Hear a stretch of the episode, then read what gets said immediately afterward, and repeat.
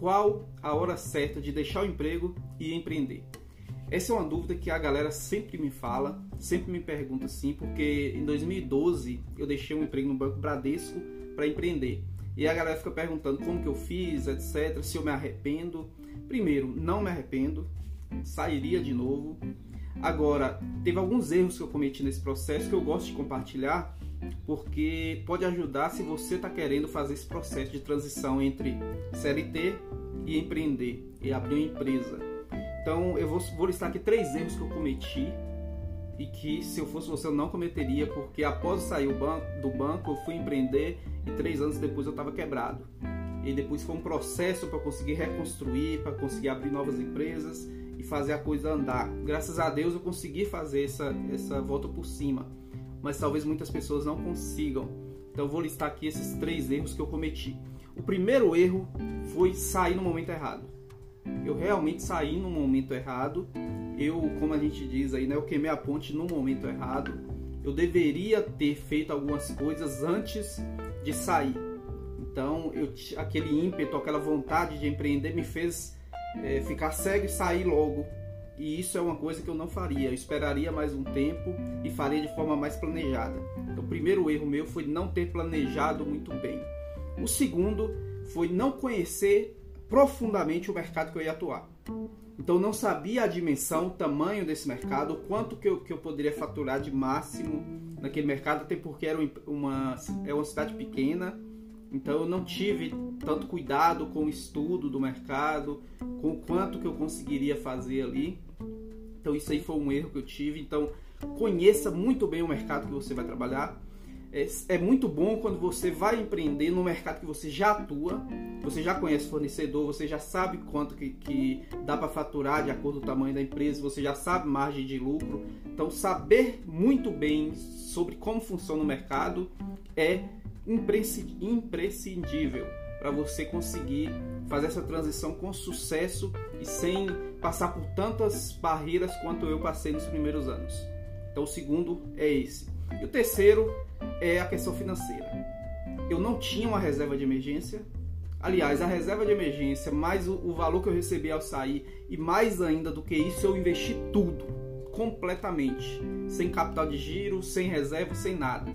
Então, tudo que eu tinha, eu investi naquele negócio e ele demorou de dar o retorno que eu esperava. E isso, isso para negócios, isso é, é matar o negócio. Você tem que ter capital de giro, você tem que entender quanto tempo que aquele negócio vai maturar, que geralmente o negócio passa alguns meses sem, sem dar lucro e você tem que bancar isso. E ao mesmo tempo você tem que bancar o negócio sem dar lucro, você tem que se bancar também. Então se fosse hoje, eu juntaria ali uma reserva de emergência que, que me sustentasse por seis meses. Eu baixaria o meu custo de vida ao máximo possível e, colocar, e, e guardaria uma reserva de emergência para seis meses que eu me sustentasse a um custo bem baixo durante seis meses, abria mão de muita coisa, cortava tudo quanto é assinatura para poder viver mais tranquilamente até o negócio dar certo. Depois que desse certo, voltava um custo de vida maior e etc. Por quê? Porque depois, quando eu quebrei, eu tive que fazer isso. Eu tive que fazer. Não foi uma coisa que eu escolhi. Agora, quando você escolhe, quando você fala assim, não, pronto, nos próximos seis meses eu vou diminuir meus gastos, é, eu tenho uma reserva aqui para caso demore 5, 6 meses para o negócio começar a dar retorno e eu vou reinvestir tudo aquilo que eu ganhar no negócio. Até o negócio começar a me pagar, eu vou trabalhar aí sem, sem ganhar um salário do meu próprio negócio. E eu tive que fazer isso depois. Por exemplo, em 2015, após ter quebrado, a gente começou o delivery e eu trabalhei um ano sem receber nada. Eu tinha um trabalho paralelo e eu ganhava nesse trabalho paralelo para me sustentar e o delivery foi um ano reinvestindo todo o valor e depois de um ano a gente começou a receber.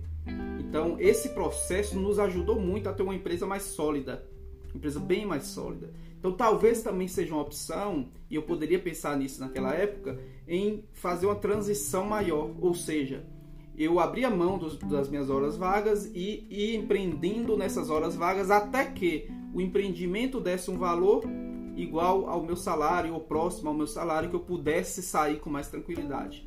Porque quando você empreende com mais tranquilidade, sem estar com a corda no pescoço, é muito mais simples, é muito mais fácil. Hoje eu vejo isso. Hoje a gente tem aí um, uma forma de trabalhar que é a empresa sem dívida, empresa que a gente investe, reinveste lucro para crescer e não fica preocupado em, em só pagar conta. Então é importante que você entenda o mercado, é importante que você tenha um planejamento financeiro, é importante que você saia do seu emprego no momento certo para empreender. Porque aí você vai conseguir fazer a coisa de uma maneira correta, de uma maneira que você não fique refém disso, mas que você possa fazer uma construção bem feita. A Bíblia diz que quando você vai construir um prédio, você tem que sentar primeiro e fazer todas as contas, para que você não comece a construir e passe vergonha por não conseguir terminar. E foi isso que aconteceu comigo. Por eu não ter planejado, por eu não ter feito as contas antes, entendido as coisas antes, eu acabei ficando pelo meio do caminho e lá em 2014 eu acabei quebrando. E aí foi 2015, 16, 17, 18 para eu poder me reerguer. Graças a Deus consegui, as coisas começaram a fluir depois, até pelo conhecimento que eu adquiri nessa, nesse momento ruim. Mas é muito melhor você adquirir o conhecimento sem passar por isso do que passando. Então espero que esse vídeo ajude você que está pensando em deixar o emprego para empreender, para que você não cometa os mesmos, os mesmos erros que eu, mas possa se planejar e fazer da maneira mais simples e que dá mais resultados. Valeu, galera, tamo junto e sempre fique ligado que todos os dias eu tenho postado vídeos aqui.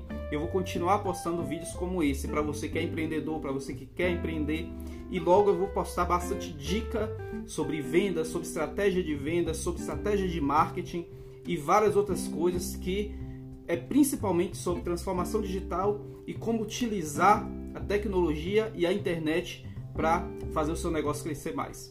Tamo junto, vamos que vamos.